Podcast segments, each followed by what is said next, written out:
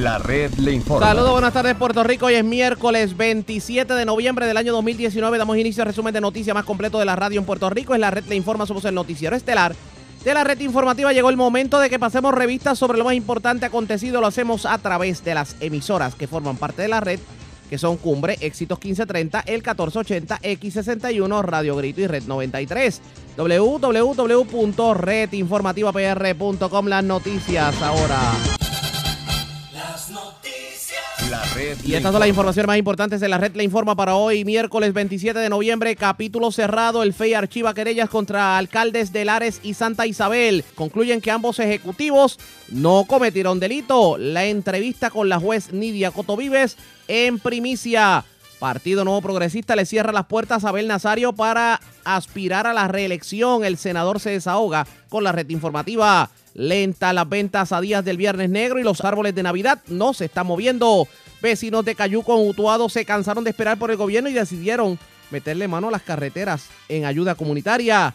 Los municipios cada día cuentan con menos recursos debido a que el Estado ha ido renunciando a sus responsabilidades. Eso lo asegura el alcalde de Sidra. En la libre comunidad Nina Dross, luego de estar presa por varios años tras incidentes en la Milla de Oro. Dos asesinatos, uno en Manatí, otro en Bayamón. Uno de los oxisos fue encontrado amarrado y con un cartel tipo mafia mexicana. Se llevan mil dólares en efectivo de residencia en Bayamón. Tremenda finquita, ocupan 83 plantas de marihuana en residencia de Guayama. Desconocidos se llevan mil dólares de residencia en Arroyo, 27 placas solares de negocio en Humacao. Se forma la de Troya en un negocio en Miramar. Uno de los querellantes fue nada más y nada menos que el ex titular de Prafa, Carlos Mercader. Escalan estación de gasolina en Corozal, se llevan cientos de dólares. Y manejo de emergencias pide prudencia este fin de semana de acción de gracias. Esta es la red informativa de Puerto Rico. Bueno, señores, damos inicio a la edición de hoy del noticiero estelar de la red informativa de Puerto Rico. De inmediato a las noticias, la presidenta del panel del FEI, Nidia Coto Vives, confirmó que acogieron las recomendaciones formuladas por el Departamento de Justicia en sus referidos sobre posibles acciones ilegales en Santa Isabel y Lares, por lo que simplemente se archivaron los cargos. Dice la presidenta del panel del FEI, y del comunicado de esta manera sin que se prejuzguen posibles faltas administrativas. El panel ordenó el archivo de las querellas contra Quique Questel de Santa Isabel y Roberto Pagán de Lares respectivamente. Señores, en el caso de Santa Isabel había una querella por una rampa de acceso. En el caso de Lares, pues todo lo que tiene que ver, eh, pues la querella era por razón del cementerio. Y señores, nosotros tuvimos la oportunidad de hablar más temprano en la mañana en Radio Grito, la red informativa del noroeste, con la juez Nidia Coto Vives. Y esto fue lo que nos dijo. Un saludo para ti y para todos los radioescuchas. Un placer estar contigo. Gracias por compartir con nosotros. Bueno, se toma la decisión por parte del panel del FEI de archivar las querellas en contra de los alcaldes de Lares y Santa Isabel, tal y como lo peticionó el Departamento de Justicia. ¿De qué estamos hablando? Sí, eh, como se hizo público por la Secretaría de Justicia, pues ellos nos remitieron el informe de investigación preliminar eh, de eh, las querellas que estaban pendientes contra los alcaldes de Santa Isabel y de Lares. En ambos casos, el Departamento de Justicia, la secretaria específicamente, recomendó la no designación de eh, fiscales especiales independientes para una para que se hiciera una investigación a fondo en estos en estos dos asuntos eh, porque no existe eh, la prueba tendente a demostrar que se haya incurrido en la comisión de delito por parte de, de estos dos funcionarios.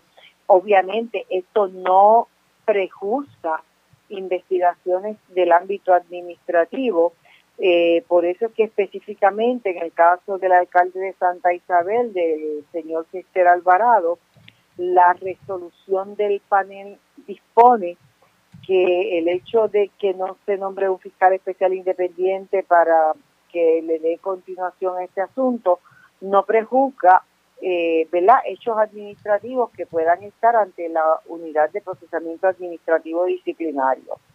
En el caso de eh, el alcalde de Lares, pues también recibimos una recomendación de que no se nombrara FEI y el panel pues eh, también determinó acoger la recomendación efectuada por justicia porque no existe aquí la prueba de que se haya cometido eh, ningún ninguna infracción a la ley penal eh, y que haya habido intención por parte de estos dos funcionarios de incumplir con la ley. Y así las cosas, pues acogidas las recomendaciones efectuadas en ambos casos, el panel dispuso el archivo de los mismos. Pero vamos, vamos con calma, vamos a comenzar con Lares. La prueba que llega al, que llegó por parte del Departamento de Justicia al FEI, evidencia, eh, como parte del análisis que ustedes hicieron, independientemente del de justicia, que en efecto el alcalde de Lares no cometió delito o que no hubo intención de cometer delito precisamente con los señalamientos que se le hicieron? Eso es así específicamente y te puedo este, comentar, pues porque ya el caso concluyó, por lo tanto es pública la determinación, que aquí básicamente la querella eh, se refería a unas situaciones con el, cementerio de, de Lares eh, que sufrió este daños por eh, lluvia y luego eh, tras el paso del huracán María pues también se este, agravó la condición de, ese cementerio municipal y quedaron ¿verdad? Este, cadáveres expuestos y demás. surge de esta de la querella pues que el Departamento de Justicia había ordenado el cierre del, del cementerio y había dispuesto que no se podían hacer enterramientos. Básicamente, esa es la, eh, eh, eh, la médula ¿verdad? De, este asunto que versa sobre el cementerio. el alcalde demostró con la ¿verdad? con la prueba que aportó tanto en, en las pistas que fueron en la ante la legislatura como pruebas recopiladas por el Departamento de Justicia, que este que si bien es cierto pudiese, ¿verdad?, haber algún alguna negligencia administrativa, que eso no lo juzgamos nosotros, eso lo juzga la Oficina de Ética o, va sobre ella la Oficina de Ética Gubernamental, eh, no es menos cierto pues que pues que con el paso del huracán María pues hubo aquí pues los destrozos que ya todos conocemos que él hizo una serie de esfuerzos para cumplir con las recomendaciones o las condiciones que le impuso el Departamento de Salud para que se pudiera reabrir el cementerio. Eh, además, eh, hizo gestiones con los alcaldes de los municipios aledaños para que poder hacer enterramientos en, en los cementerios de esos otros municipios, pero todos los municipios manifestaron estar en situaciones también críticas y que no podían permitirle enterramientos de difuntos del área en, otros municipios.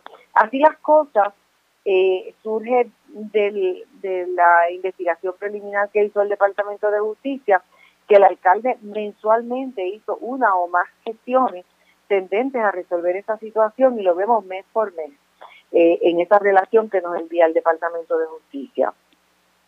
Eh, así las cosas, eh, pues, pues fue trabajando con las condiciones que le impuso el Departamento de Salud para que se pudiese reabrir el cementerio. No obstante, lo cual finalmente se logró, no obstante, que el Departamento de Salud autorizara el que se, se abriera el cementerio, él explica que se vio obligado a hacer enterramientos en, su cementerio porque no tenía que hacer con esos cadáveres, con esos difuntos, porque pues en los municipios, como te dije, en los municipios aledaños, pues no no había capacidad en los cementerios para proveerle a él esa, esa colaboración o esa ayuda, así que él se vio obligado, eh, aún incumpliendo con la, con la eh, determinación del Departamento de Salud, pues él dice que se vio obligado a, hacer enterramiento y a, y a, este, y a construir unos nichos para pues poder disponer de sobre 30 cadáveres. Este, y pues, pues eso obviamente sí ¿verdad? Eh, aparenta ser eh, faltas administrativas, pero llevarlas a intención criminal que conlleven pues eh, la presentación de cargos, pues, pues ya es distinto porque sabemos que en el proceso penal es más riguroso y hay que probar la intención de cometer delitos y hay que tener, contar con pruebas que se puedan sostener en un tribunal más allá de dudas razonables de, de las violaciones que se pretendan imputar y ese quantum de prueba no surge del, del récord que nos remitió el Departamento de Justicia. Obviamente, obviamente no es que la situación se haya dado o no se haya dejado de dar, sino que la prueba no es suficiente para sostenerse en un tribunal. Eso es así y pues tiene los atenuantes de, la situación, ¿verdad? De, de, eh, de que tenía una necesidad de hacer unos enterramientos, que no fue que quiso voluntariamente incumplir con la orden de, del Departamento de Salud, sino que, que él pues explica eh, que qué iba a hacer con un cementerio cerrado, no teniendo dónde enterrar la gente, que cómo iba a disponer de ellos. Este, pues una, una posición ¿verdad? Eh, muy delicada, que, que si bien pues, pues incumple con la orden de salud, de otro lado, pues, pues también vemos la situación difícil por la que atravesó no solamente el alcalde de Lares, sino todo Puerto Rico tras el paso del huracán María, ¿entiendes? Hay que ver precisamente lo que va a ocurrir de ahora en adelante. Eh, con esto ya, esto es capítulo cerrado, de eso es que estamos hablando. Bueno, en cuanto al ámbito penal, sí, eso, esto no prejuza en forma alguna cualquier investigación administrativa que inclusive pueda estar en curso ante la Oficina de Ética Gubernamental, porque ciertamente se incumplió eh, con una orden del Departamento de Salud.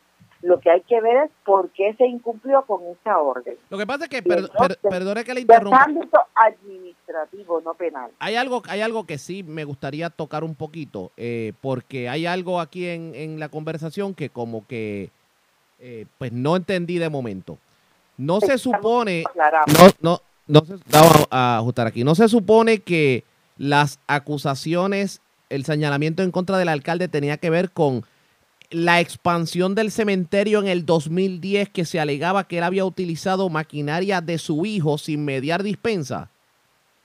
Bueno, lo que sucede en cuanto, bueno, esa es una parte, pero el, grueso de la de la investigación es esto que le acabo de relatar. La intervención de en cuanto al hijo eh, surge aquí desde los testimonios que se acompañan como parte del sumario fiscal eh, que las personas que fueron entrevistadas, entre ellas las personas que tuvieron a su cargo las subastas y demás, eh, surge que hubo 16 licitadores en cuanto a la expansión del cementerio, a quien se le adjudicó eh, la licitación fue el postor más, más bajo y que mejor entendía el municipio que servía el propósito de, de, hacer el trabajo. Este, Además, el que esta compañía que lleva la subasta tenía todo el equipo para hacer el trabajo, sin embargo, mientras se hacía el trabajo, se percatan que necesitaban maquinaria adicional. Y, el contratista no fue como tal, sino el hijo del contratista, el que llama, perdón, al hijo del alcalde que alega tanto el contratista como el hijo del alcalde y, el hijo del contratista, que no se conocían entre sí, pues llama para alquilarle el equipo adicional que les hacía falta. Esto fue una contratación que fue verbal, que no estaba prohibida por el contrato entre las partes. Y entonces es el hijo del contratista el que llama al hijo del alcalde y le dice, mira, necesito alquilar equipo adicional porque me quedé corto de un equipo pesado. Y entonces le alquila al hijo del alcalde ese equipo pesado. Este, no surge de ahí que haya habido ninguna irregularidad, que el alcalde intervino en forma alguna, eh, no surge que haya impedimento contractual para la subcontratación, que de hecho fue verbal por equipo adicional, no es que la compañía no tuviera el equipo. Este, eh, realmente no surge prueba que nos lleve a presentar un caso criminal, que nos, que que nos diga, este, mira, que hubo una intención de incumplir con esto. Así que nosotros sí miramos ese, aunque ese no es el, la mayor consideración en el caso, sí miramos este lo que lo que declaró tanto la persona que tuvo a su cargo la subasta y que explicó lo de los 16 licitadores. Examinamos lo que dijo el contratista, lo que dijo el hijo, del contratista, el hijo del alcalde que, que se dedicaba a, hacer trabajos similares, pero sin embargo, pues aquí lo que hizo fue alquilar un equipo. O sea, miramos todo detenidamente, toda la, la prueba recopilada por el Departamento de Justicia y realmente pues de ahí nos surge intención criminal que se le puede imputar al alcalde, al alcalde para, para un procesamiento, ¿verdad? Con pruebas más allá de dudas razonables.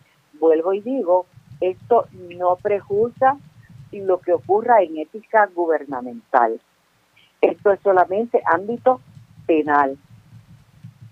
Hay que estar bien pendiente. En el caso de Santa Isabel, vamos al caso de Santa Isabel. ¿Por qué se le señalaba al alcalde Quique Questel y cuál es la conclusión a la que se llegó? Bueno, en el caso de, de el alcalde Questel, este, igualmente recibimos del Departamento de Justicia una recomendación de que de que no se nombrara eh, un fiscal especial independiente porque eh, eh, esto está relacionado con, con una propiedad que adquirió una corporación de la cual el señor Questel era parte, Aquamax, este, um, que adquirieron unas facilidades en Santa Isabel, pero eso fue mucho, muchos años antes de que el alcalde fuera electo alcalde. Este, y entonces, pues, que hay todo un estudio que se acompañó como parte del sumario fiscal del tracto procesal de este caso, eh, de, perdón, del tracto registral, de, de que a quién pertenecían las propiedades, cómo se hicieron los traspasos de las propiedades en los años que se hicieron, eh, cómo se registraron, el litigio que se presentaron sobre este asunto donde prevaleció la corporación Aquamax, este, pues y, se presenta todo el tracto procesal con la agrupación de fincas, o sea, todo sumamente claro y todos y todos estos hechos previo a que el alcalde que esté fuera electo alcalde. O sea, que estos son unas, eh, eh, estos los, estos estos terrenos y la agrupación, todo ese trabajo, todo eso se, llevó a, cabo de forma legal por la corporación Aquamax, previo a el señor Questel, ser alcalde de Santa Isabel, y él, y él es pues parte de esa corporación. Bueno, en este caso ya eso es capítulo cerrado. Me imagino que hay otras investigaciones en curso de otros funcionarios que ustedes están trabajando, ¿cierto? Bueno, este, en esos casos, pues ya en cuanto al área criminal se refiere, penal, eh, ya nosotros los concluimos. Esto no, eh, como le dije antes, anteriormente con el caso de Lares, también lo abono igualmente con el caso de Santa Isabel, que esto para nada prejuzga este, faltas administrativas, negligencias administrativas en el desempeño de sus funciones investigaciones que pudieran estar en curso sobre estos hechos, pero ya con un cuantum de prueba que es distinto, de negligencia, si es que la hubiera y se determinara eso en su día, ¿verdad? Que, eso pues nada más estoy orientando de que estas resoluciones no excluyen análisis de desempeño administrativo. Estas resoluciones a lo único que se refieren es a prueba en el ámbito penal que pueda sostenerse de los tribunales más allá de dudas razonables. Hay que, hay que estar pendiente a lo que ocurra. Antes de retirarnos, siempre nos gusta orientar a la ciudadanía para que usted le pueda decir al público, para aquellos, porque siempre se habla de la oficina del FEI, pero a mí me gusta decirle a la gente qué es la oficina del FEI, qué trabaja el FEI, eh, qué personal está en el FEI, por qué es importante que se mantenga la oficina del FEI. ¿Qué usted me dice? Bueno, pues eh, el FEI es una institución gubernamental, pero que no forma parte eh, de la de los ejecutivos, ¿verdad? Nombrados por el gobernador. Este que tiene a su cargo el procesamiento de los altos funcionarios gubernamentales de cualquiera de las ramas de gobierno. Entiéndase, eh, tiene bajo su jurisdicción a todos los jefes de agencia, empezando por el gobernador de Puerto Rico, todos los jefes de agencia, todos los jueces, todos los legisladores, todos los alcaldes, los fiscales, procuradores de menores y de familia. Eh, cualquiera de estos funcionarios de los que he mencionado si incumplen eh, con la ley, si infringen cualquier disposición legal de índole penal, pues este procesamiento está a cargo del FEI porque es un organismo independiente que va a evaluar los documentos que se nos remitan eh, de forma objetiva e imparcial porque no nos sentamos a la mesa con los miembros del gabinete del gobernador. Este, y entonces, en el ánimo de, que haya una separación del procesamiento de, estos altos funcionarios, hay, se separe totalmente de los funcionarios que están eh, que están dirigiendo las agencias, ¿verdad? Para crear mayor independencia, pues se creó el FE en los años, en el 1988, y este, pues cualquier caso sobre estos funcionarios es referido aquí, y, el panel que está compuesto por ex jueces, eh, somos tres ex jueces que vamos a recibir esos documentos, esa investigación preliminar, y vamos a mirar desde la óptica de una evaluación, ¿verdad?, con la experiencia de la judicatura que tenemos, de si hay en este récord que se nos remite eh, una cintila de prueba que conlleve que nosotros nombremos un fiscal especial independiente para que realice una investigación a fondo sobre los hechos que se alegan eh, sobre uno de estos funcionarios. Si el panel así lo considera, pues procede a nombrar eh, los fiscales que van a hacer la investigación y son los fiscales los que deciden si presentan cargos en los tribunales o no. No es el panel. El panel toma la decisión de si hay el mínimo de prueba para nombrar un fiscal. Pero quien decide si procede el nombra, el, la presentación de cargos en los tribunales son los fiscales. Para, el, para ese proceder, los fiscales no necesitan la anuencia ni el permiso del panel, por eso es que son independientes. Ellos determinan si eh, se han identificado una prueba que se sostenga más allá de dudas razonables, que es el quantum en los casos penales, y entonces proceden a presentar los cargos que ellos consideren que, que se sostienen por la prueba que hayan recopilado en su investigación. Este, en los casos que el panel eh, eh, considere que no está esa cintila y ese mínimo de prueba que haga mover la discreción del panel para nombrar fiscales especiales independientes, como estos dos casos de los cuales acabamos de hablar, pues entonces el panel emite una resolución disponiendo el archivo de los casos. Es preciso aclarar que aún en aquellos casos en que el panel entienda que existe ese mínimo de prueba eh, y nombre un fiscal especial independiente, eso no necesariamente conlleva el que se presenten cargos criminales, porque los fiscales bien podrían determinar que después de hacer una investigación a fondo no cuentan con la prueba para que se pueda sostener y presentar en un tribunal, este, que puede haber prueba que supere etapa de, determinación de causa para arresto, que es la que conocemos como regla 6, pero la prueba más allá de, más allá de dudas razonables pues no cuentan con ella. Y entonces pues determinen que aun cuando pudiesen haberse cometido unos hechos, si no tienen la prueba, pues responsablemente no pueden acudir al foro judicial y entonces los fiscales les podrían pedir al panel que igualmente eh, disponga el archivo por no contar con la prueba. O sea que no necesariamente en los casos que se refiere a los, a los fiscales se van a presentar cargos porque o no cuentan con la prueba o en su defecto. Los fiscales también pueden decir, mira, realmente esto que parecía eh, tendente a demostrar que este funcionario había cometido unos delitos, pues no es así. Y entonces en esa investigación a fondo surge que el funcionario no era responsable y queda limpio también. O sea, no solamente podemos ver el, el, el como el acusador, sino quedaría limpio el nombre de ese funcionario. Ejemplos eh, recientes de esto en los últimos años.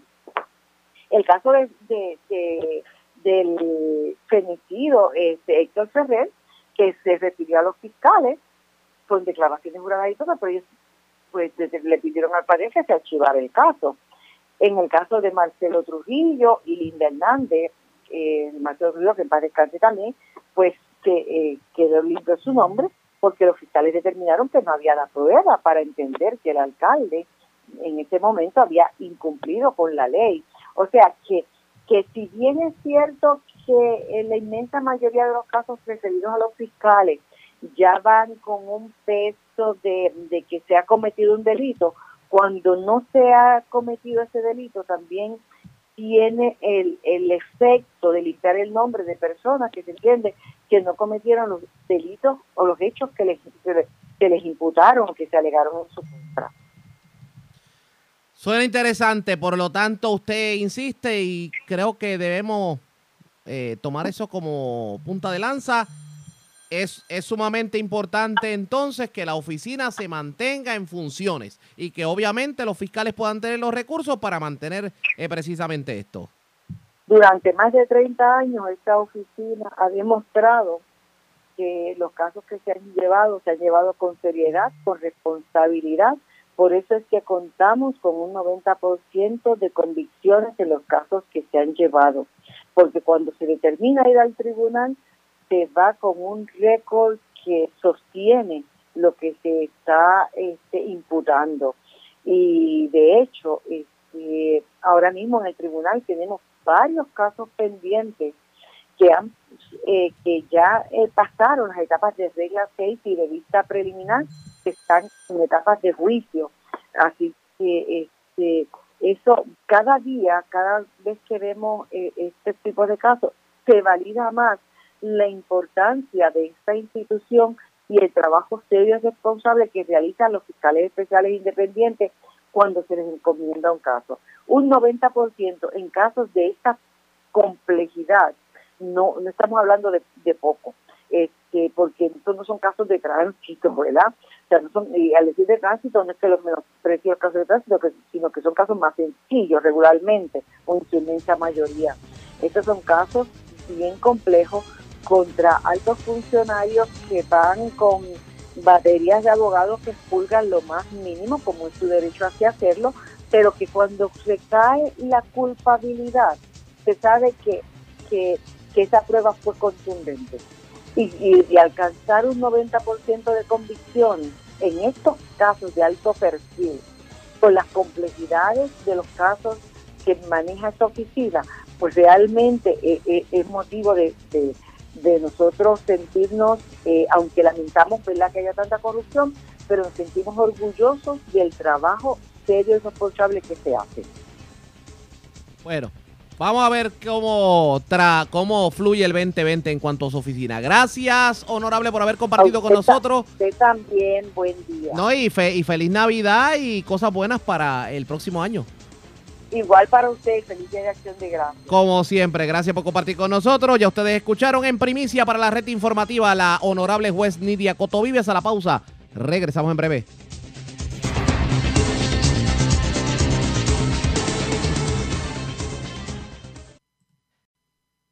La red le informa. Señores, regresamos a la red le informa, el noticiero estelar de la red informativa. Gracias por compartir con nosotros. Las ventas del madrugador, todo el mundo estamos pendientes a ver qué mañana en la tarde en Acción de Gracias se va a estar vendiendo en especial o el viernes en la mañana. Y claro está, Gilberto Albelo, doctor Chopper, nuestro experto en asuntos del consumidor de la red informativa de Puerto Rico, tuvo la oportunidad de hablar con Amnelis Rivera del 1480, la red informativa en el noreste, sobre cómo están las ventas. Y aparentemente han estado como que un poquito más lentas. Pero ¿qué dijo sobre el particular? Vamos a escuchar más el aumento del agua. El aumento escalonado, eh, eso es así. La, eh, hay unas privatizaciones ahí en la AAA. Exacto, pero todo eso, porque nadie va a privatizar para perder dinero. Claro, hay que estar la inversión. y ya nosotros vivimos a ondeo y a, los, y a los argentinos que vinieron a darse vida de millonarios aquí en, Coral Beach. Que eso fue un fiasco, básicamente. Eso es así. Eh, bueno, pero vamos a ver qué hay. Eso es lo que, eso la culpa de eso no la tiene el gobierno. La tenemos nosotros que votamos por esa gente. El problema es la recobrar la inversión y también ganar. Así que ah, no, y nadie quiere recobrar a largo plazo. Todo el mundo quiere ganar desde el primer día. Eso es así. Eh, doctor Chopper, ¿cómo ve la movida ahora este fin de semana de, Acción de Gracias? Eh, eh, ahora Viernes Negro, no sé. No sé si es que yo no he estado pendiente al tema, a lo mejor, pero para mí no ha sido, o sea, las ventas, no hay como que mucha promoción, mucho chopper. Eh, recuerda que hay menos tiendas. o sea, hay menos cadenas de tiendas en Puerto Rico, por eso que tú vas a ver menos choques. ¿Ok? Ajá. al ver menos cadenas vas a ver menos choques. Sí, que se han ido, se han ido unas cuantas. Eh, tú tienes, no tienes a Toys R Payless se fue también. Payless no está. Radio Shack no está. Cierty Cayman, tú sabes que eso está en coma. Y más en el área de ustedes de Fajardo, que eso está en liquidación porque van a cerrar. Eso es así. Eh, pero, pero es que no se ve el auge, incluso los, tampoco no, no veo venta de, de mucho árbol. Super, los supermercados sí los vi un poco llenos. Eh, sí, pero la gente está, la gente, la gente los comercios compraron conservadoramente en árboles de Navidad. Yo conozco cadenas de supermercados que antes compraban dos vagones y compraron uno. ¿Qué tan caro? Y es mejor vender uno y le gano dinero que comprar dos y perder el dinero en el segundo vagón. Que, que están caros los, los árboles también, doctor. Eh, pero la gente se está yendo aquí mucho plástico. Sí, están caros también. ¿Entiendes? Que están caritos también, pero eh, la mejor forma de comprar un árbol de estos es tan pronto pase la Navidad. Bueno, así que el movimiento de los centros comerciales, ¿cómo le ve? Eh, mucha gente mirando. Mucha gente Windows Shopping. ¿Promete, ¿promete este viernes negro? Eh, yo por lo menos, si me dejo llevar por lo que pasó en la primera venta de Navidad de Sam, que vi mucha gente, yo entiendo que va a haber movimiento, porque recuerda que en Puerto Rico no hay un Disney y la gente ir a las tiendas es como ir de, parque temático. ¿Eh? Ay, mi madre. Eh, Entonces van a salir a, a que los vean y la competencia que hay entre los vecinos. Si la vecina tiene un 50 pulgadas, pues yo voy a ir a comprarme unos 60 porque yo tengo que tener uno más grande que la vecina. Y dejo la caja. aunque el cuarto sea una casucha. Y, y, dejo, y sobre todo dejo la caja afuera, la, la boto en que dejo la caja afuera entera, no la pico en pedazos, ni la meto en una bolsa plástica para que los pillos sepan que tengo televisor nuevo. Eso es así, eso es un error. No, la basura habla. Eso es así. Oiga, eh, quería compartir la lista de, usted sabe que eh, se publica la lista de las empresas que piden esta exención para no pagar el bono. Ajá. Y, y promete eh, ser bastante larga. Eh, todavía están a tiempo, ¿verdad? De pedir esa exención. Pero yo, yo me pregunto, ¿por qué es que se da este fenómeno de que hay empresas que uno las ve, pero años luz pidiendo esa exención, pero ve que abren más tiendas en Puerto Rico? Sí, y no tanto eso, Amneri, un detalle bien importante que son los mismos que se pararon los, ante los micrófonos de este país, ante las cámaras, a pedir que el gobierno pagara el bono de Navidad. Que necesitaban que el gobierno pagara el bono para ellos vender. Claro, ajá. Eh, y yo no oí que la empresa privada dijera, nosotros, no, como el gobierno está quebrado, no puede pagar el bono, nosotros le vamos a dar el bono a nuestros empleados para que compren también. O sea, que fue predicar la moral. En calzoncillo. Por eso no lo vimos. Qué bien. ¿Y, ¿Y, el resto de las navidades, cómo le ve tomando en cuenta este fin de semana? Eh, no, no quiero darte un pronóstico hasta que vea lo que va a pasar, porque lo que estamos viendo es lo siguiente. La gente va, hay un especial. La gente va, compra el día del especial. Después del día del especial se cae la venta. Es como una montaña rusa. Mm. ¿Ok? porque a Neri no hay chavo. La gente, eh, usted ahora dice, no hay chavo. La gente, eh, doctor Chopper, usted la ve como que más aguantada o más educada posiblemente. No, están más cautelosa. Eh, no es que no estén comprando, porque yo vi gente comprando eh, vacuum cleaner de esos robóticos, eh, televisores grandes, pero no están comprando la otra chuchería. Por ejemplo, tú ibas a una venta de prenavidad de Sams y la gente te compraba el televisor, pero salía con un, todo el mundo salía con un paquete de almohadas. Esta vez las almohadas se quedaron. Sí, que, eh, que, que compraron, se limitaron a algo y lo... Se limitaron a buscar lo que habían ya preseleccionado. Tú le preguntabas a la gente en la fila, ¿qué usted, a, a qué usted vino a comprar? Y te decían, yo vine a comprar tal cosa anteriormente tú preguntabas en la fila, ¿y qué, a qué tú viniste? Pues yo vine a, a ver si conseguía unas cositas aquí. Y, y en lo, doctor Chopper, y en estos especiales, que es lo, porque el artículo del año pasado, recuerdo, del momento era el air fryer, ¿se recuerda? El viernes Exacto, el air fryer que ahora están a precio de, eh, de, de, de 29.99. Que, que incluso una entrevista que yo le hice, usted me lo advirtió. Me dijo, eso está chévere, pero eso limpiarlo es una cosa. No, cuando la gente tenga que limpiar el air fryer después de freír unas papitas, después de tú freír unas papitas, y tú este, en el air fryer y tú ponerte a fregar eso, tú dices, espera, espérate, espérate. Pero yo me refiero a sacar el sartencito, le echo el aceitito y lo frío ahí. Es menos trabajo. Es menos trabajo de limpiar. Eso es así. Le ¿Eh? doy, le doy y yo le dije a la gente, tenga cuidado. Y yo lo compré cuando estaba, mira, 80, así. ¿Eh? Y me imagino que o sea, a ese precio tú lo estás usando todos los días, me imagino. No. Por no fregarlo. ¿Eh? Eso es así. Por no fregarlo. ¿eh? Eso es así. Eso es, así. es mejor. Es mejor. Y, y, y, me imagino que estará al lado de una de una food processor que también no se usa porque es mejor sacar el cuchillo y cortar la cebolla a mano que fregar el food processor. Eso es así. Eh, me imagino que estará al lado. De adorno en la cocina, falta que Exacto, me imagino que exacto, me imagino que estará al lado de un osterizer eh, que tampoco se usa porque el smoothie te lo toma en la calle. Eso es así. Este, eso sabes, cuando vienes a ver eh, está eh, está así. Te lo digo porque yo no te estoy, eh, yo no te estoy, como te digo, este, señalando porque yo también lo tengo. Estoy pensando sembrarle una matita. No, no, yo lo pondría para el museo, ¿entiendes? De verdad que sí. Pero yo, yo, yo te digo porque yo tengo un, un food processor que no uso. Así y tengo una de estos de remanar jamón y eso que lo usé dos veces y después cuando tuve que fregar la cuchilla y todo lo demás y dije, espérate, no vale la pena. Qué bien. Así, este, así están las cosas, básicamente, el panorama. Sí, pero pero la gente lo que está buscando este año son, te voy a, te voy a decir lo que están buscando la gente. Está buscando el, el, el, tamaño promedio del televisor esta, esta Navidad es 50 pulgadas. 50. 50 pulgadas, eso es lo que está la gente comprando. Hace dos años atrás era 40 y años anteriores era 32. ¿Pero qué? ¿Que agrandar la sala? Yo no sé.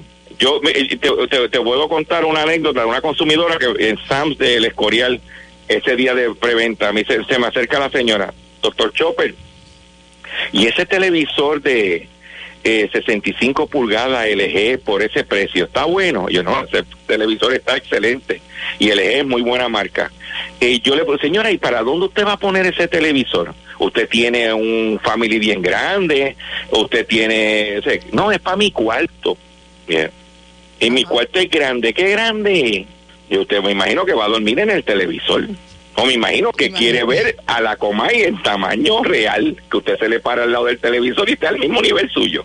Eso, eso, la verdad es que pero si tú resuelves con un tamaño por la visión, tú tienes que tener, dar, por ejemplo, 10 pies de distancia para que se vea bien.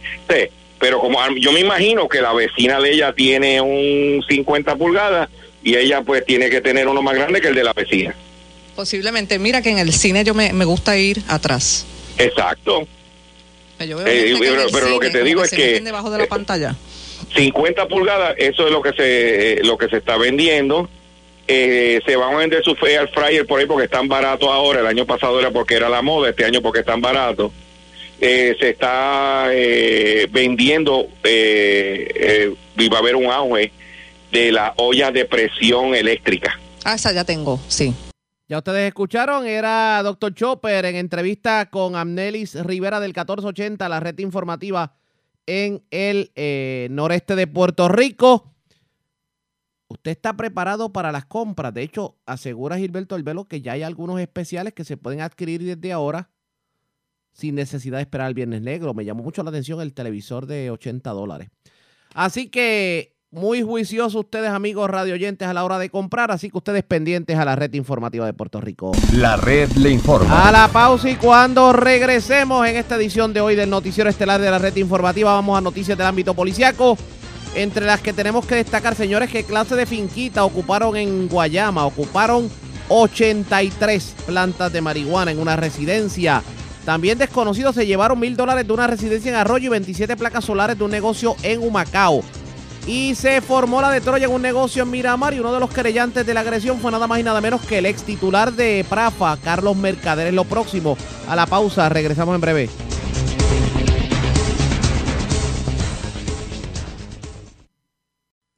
La red le informa. Bueno, señores, regresamos a la red le informa. Somos el noticiero estelar de la red informativa, edición de hoy miércoles. Gracias por compartir con nosotros. Vamos a noticias del ámbito policiaco. Comenzamos en la zona norte de Puerto Rico porque una persona fue ultimada, hecho ocurrido eh, específicamente en la, en la calle McKinley, en el casco urbano de Manatí. Vamos al norte de Puerto Rico con Elma Alvarado, oficial de prensa de la Policía en Arecibo. Nos trae detalles en vivo. Saludos, buenas tardes.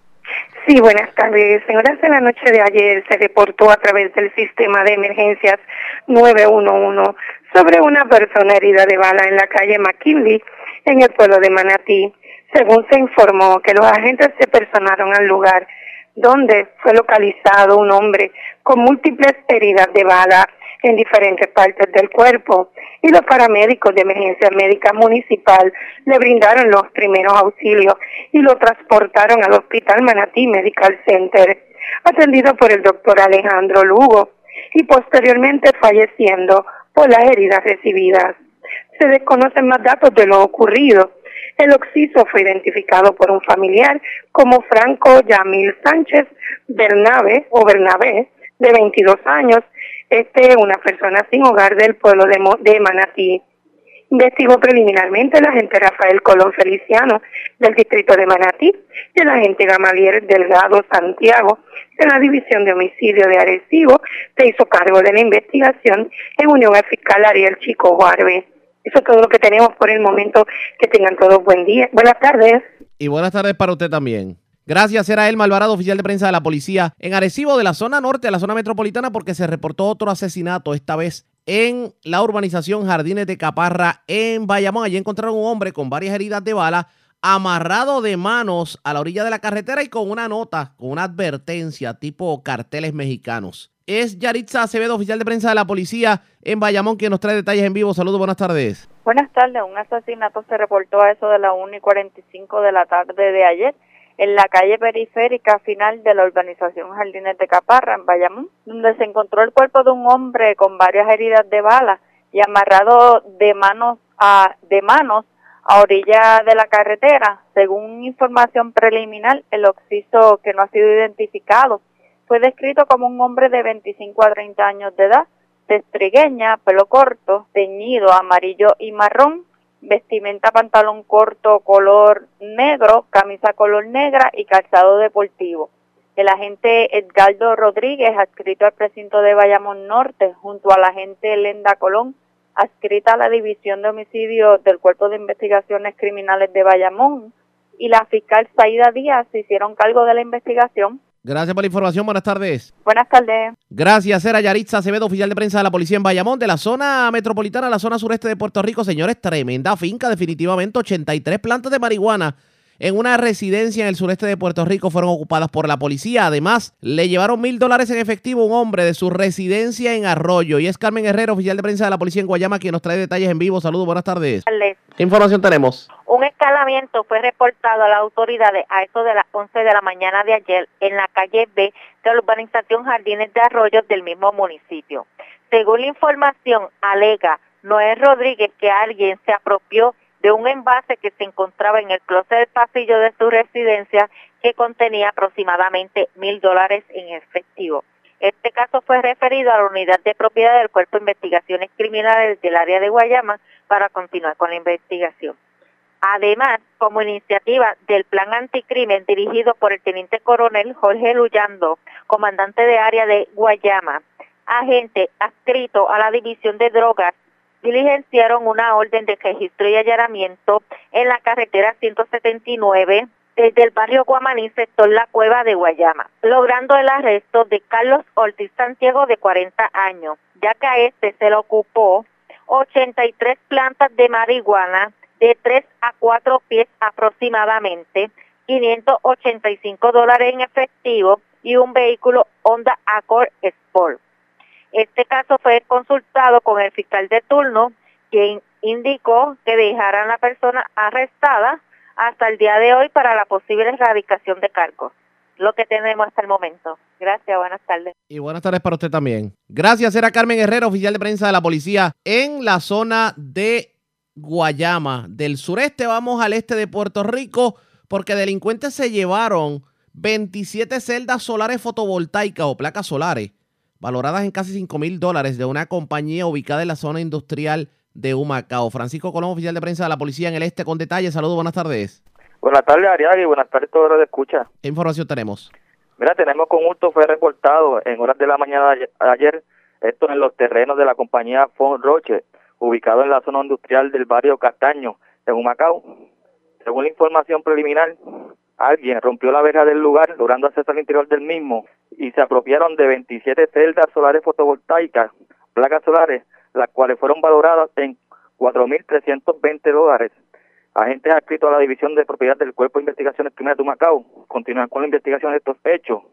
Exhortamos a los ciudadanos a comunicarse con la policía de manera confidencial si conoce información sobre este delito al 787-343-20 o al 852-1224, extensión 4044. Gracias por la información. Buenas tardes. Buenas tardes. Gracias, era Francisco Colón, oficial de prensa de la Policía de Humacao, de la zona este, la zona metropolitana. Señores, se ha formado tremendo salpafuera en un negocio de Santurce, en donde hubo agresiones y de hecho uno de los querellantes fue nada más y nada menos que el ex titular de Prafa, eh, Carlos Mercader. ¿Qué ocurrió en el establecimiento? Vamos al cuartel general de la policía con Israel Arroyo, oficial de prensa de la uniformada. Nos trae detalles sobre el particular. Saludos, buenas tardes. Saludos, muy buenas tardes. Como bien mencionaste, agentes adscritos al precinto de 266 de Santurce investigaron una querella de una alegada agresión reportada a las 5 y 4 de la tarde de ayer en las afueras del negocio Gustos en Miramar Plaza en Santurce. Según la información preliminar, a la hora antes indicada se recibió, se recibió una llamada de telefónica a través del sistema de emergencia 911, donde un hombre identificado como Carlos Mercader alertó sobre lo sucedido. De los, eh, de los datos surge de la querella que indican que alegada la alegada agresión ocurre fuera del establecimiento y que las personas involucradas no estaban armadas. Además, deja entrever que no hay personas heridas de gravedad en el incidente. La gente de, de, de Santurce se hicieron cargo de la pesquisa y se le dio la información al Cuerpo de Investigaciones Criminales de San Juan. Gracias por la información. Buenas tardes. Buenas tardes. Era Israel Arroyo, oficial de prensa de la policía en el, en el cuartel general de la policía. Hablando de policía, señores, el activo plan de trabajo que ha trazado el negociado de la Policía de Puerto Rico para lidiar con el comienzo de la época navideña, los días festivos y la concentración de consumidores en los centros comerciales no se vería perjudicado con una marcada ausencia de agentes como ha pasado en años anteriores. Porque sobre el particular, el jefe de la policía, Henry Escalera, apuesta que los 11.600 policías están contentos con los beneficios que han obtenido en los pasados meses y que de hecho acudan a trabajar. ¿Qué dijo Escalera? Aquí al personal se le ha dado aumento, se le ha pagado horas extras, se han comprado equipos, se le han mejorado condiciones. La gobernadora firmó para transferir los balances de exceso de licencia de enfermedad a los próximos años, lo que daría más espacio a administrar. Entendemos que no van a ocurrir las ausencias. Eso fue lo que dijo el funcionario. Aun cuando los policías se reporten enfermos, dicen, dice el funcionario que están preparados para atender esta situación de surgir. Y Escalera de Paso explicó que ya los, los planes de trabajo para este periodo festivo comenzaron e indicó que los agentes a estos se les concedieron las vacaciones hasta mediados de noviembre y se les han adelantado los días libres para tener mayor concentración de personal en las calles. Así que obviamente le vamos a dar seguimiento a esta situación, vamos a ver qué ocurre con los agentes, si en efecto de alguna forma los uniformados deciden simplemente eh, quedarse de brazos caídos. Así que ustedes pendientes a la red informativa porque vamos a estar llevándoles a ustedes información sobre el particular. Por lo menos la gobernadora Wanda Vázquez, ah, eh, pues tomando en consideración lo que se ha estado eh, rumorando del llamado Blue Flu, pues simplemente dijo que se está extendiendo hasta por lo menos junio y julio el periodo para que los uniformados puedan, pues, disfrutar de los días por enfermedad que tienen acumulados. Señores, Antes de enganchar los guantes e identificar nuestra cadena de emisoras en todo Puerto Rico, vamos a noticias internacionales con la voz de América. Este es un avance informativo de la voz de América. Desde Washington les informa Henry Llanos.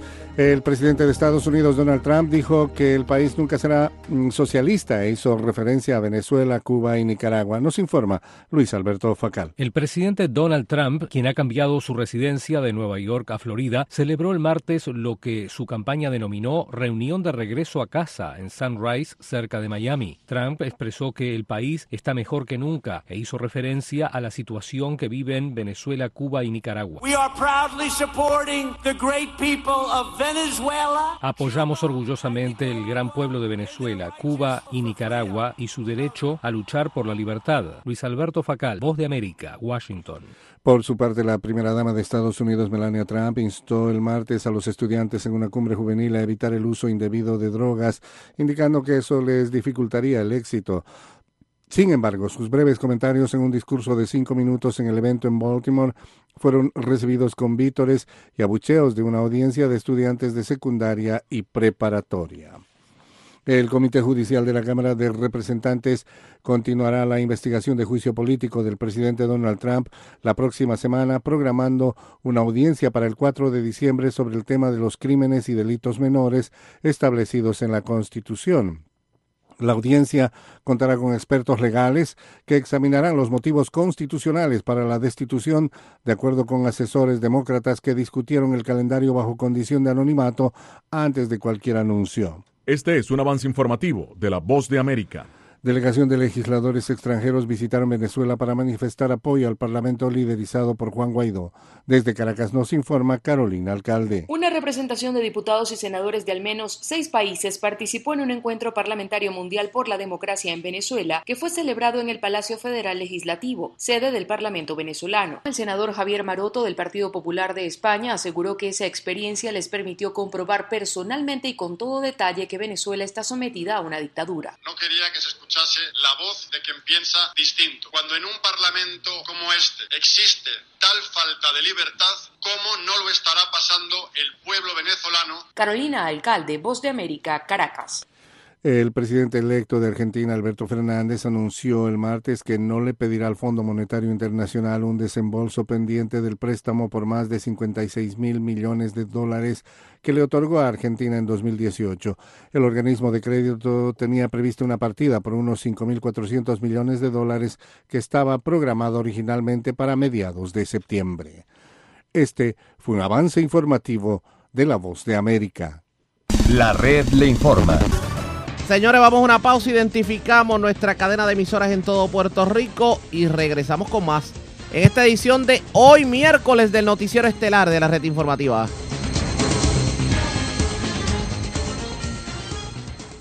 La red le informa. Iniciamos nuestra segunda hora de programación. El resumen de noticias más completo de la radio en Puerto Rico. En la red le informa. Somos el noticiero estelar de la red informativa edición de hoy miércoles 27 de noviembre. Vamos a continuar pasando revistas sobre lo más importante acontecido como siempre a través de las emisoras que forman parte de la red que son Cumbre, Éxito 1530, El 1480, X61, Radio Grito, Red 93 y Top 98, www.redinformativapr.com. Las noticias ahora.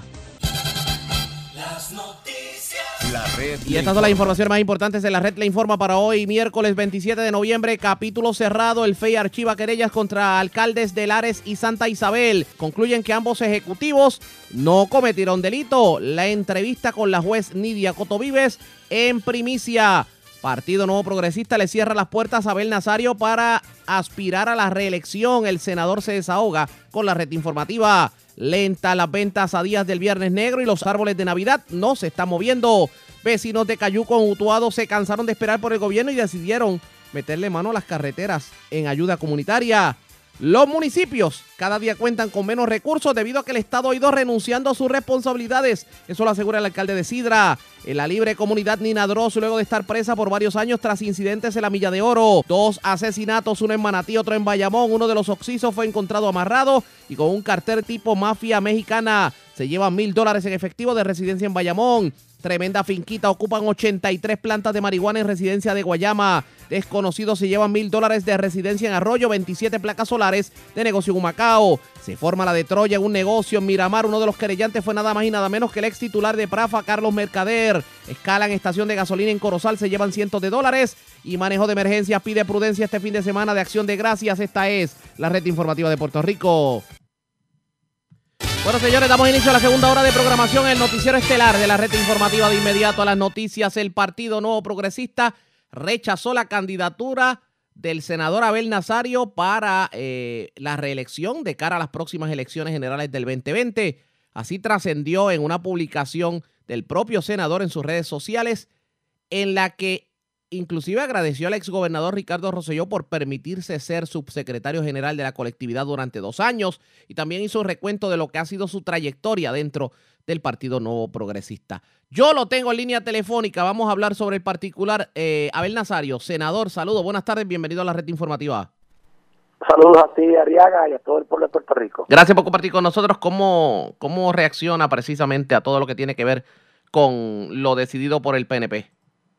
Pues mira, Eh, yo he aprendido que, que, que cuando se rompe el cascarón es que el águila sale, así que yo estoy listo y preparado para seguir mi camino, como lo he hecho durante toda mi trayectoria, con nuevos bríos eh, y con nuevas metas. Pero obviamente esto le cierra las puertas bajo la insignia del Partido Nuevo Progresista. ¿Usted entiende que se está haciendo justo con usted cuando hay otros casos en donde hay investigaciones en curso en donde simplemente no se le ha pedido lo mismo a los candidatos? Totalmente injusto, pero eh, son decisiones políticas de los políticos del momento. Eh, yo creo que la historia se hará cargo de demostrar eh, que han fallado y que se ha sido injusto.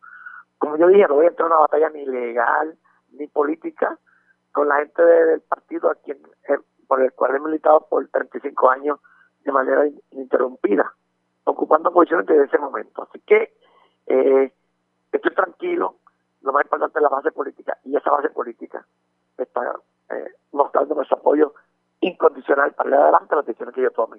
Y para mí eso es importante. Es un reflejo del pensamiento del pueblo, eh, ¿verdad? Eh, a nivel general, siempre va a haber diferencias de criterios entre diferentes sectores, pero cuando tú ves que la inmensa mayoría de ese liderato de base política está y te dice presente, pues te sientes satisfecho.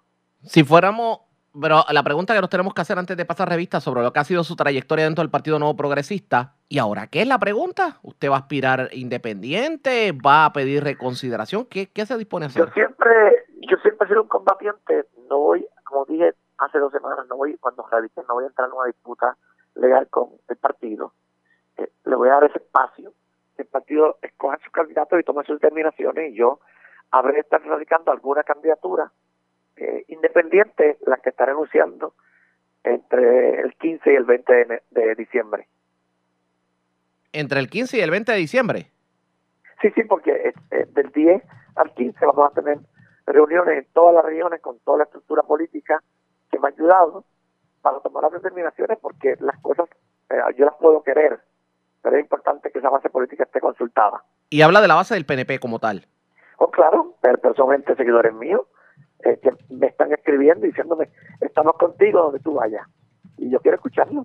¿Puede repetirse la historia de Jorge Santini cuando recordamos que la maquinaria del PNP quería imponer a Charlie Rodríguez en San Juan y el pueblo le dijo al Partido Nuevo Progresista, el que va es Santini? ¿Vamos a ver esa historia nuevamente? Yo estoy seguro que sí, que el pueblo en todos los precintos se van a estar expresando, porque esto tiene unas consecuencias de facto para el partido. Te voy a decir cuáles son. Primero, eh, afecta a los distritos senatoriales, porque la gente confunde los puestos de distrito con los por acumulación. Dos, afecta a nuestros seis candidatos por acumulación, porque lógicamente eh, un pueblo como Yauco yo lo voy a sacar siete mil votos seguros. Así que el candidato que tenga el PNP y se colgó. Y cuidado que quede último.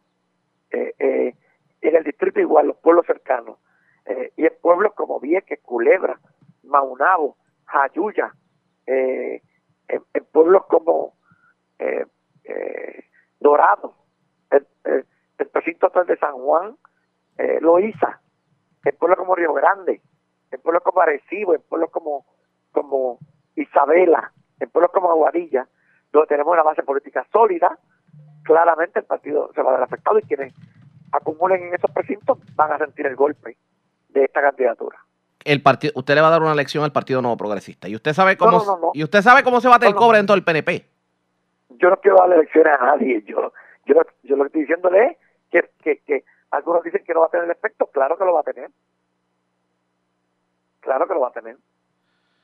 El Partido Nuevo Progresista está cometiendo errores últimamente que le pueden costar. Continuo, continuo, continuo. Lo cometieron con Ricardo Rosselló.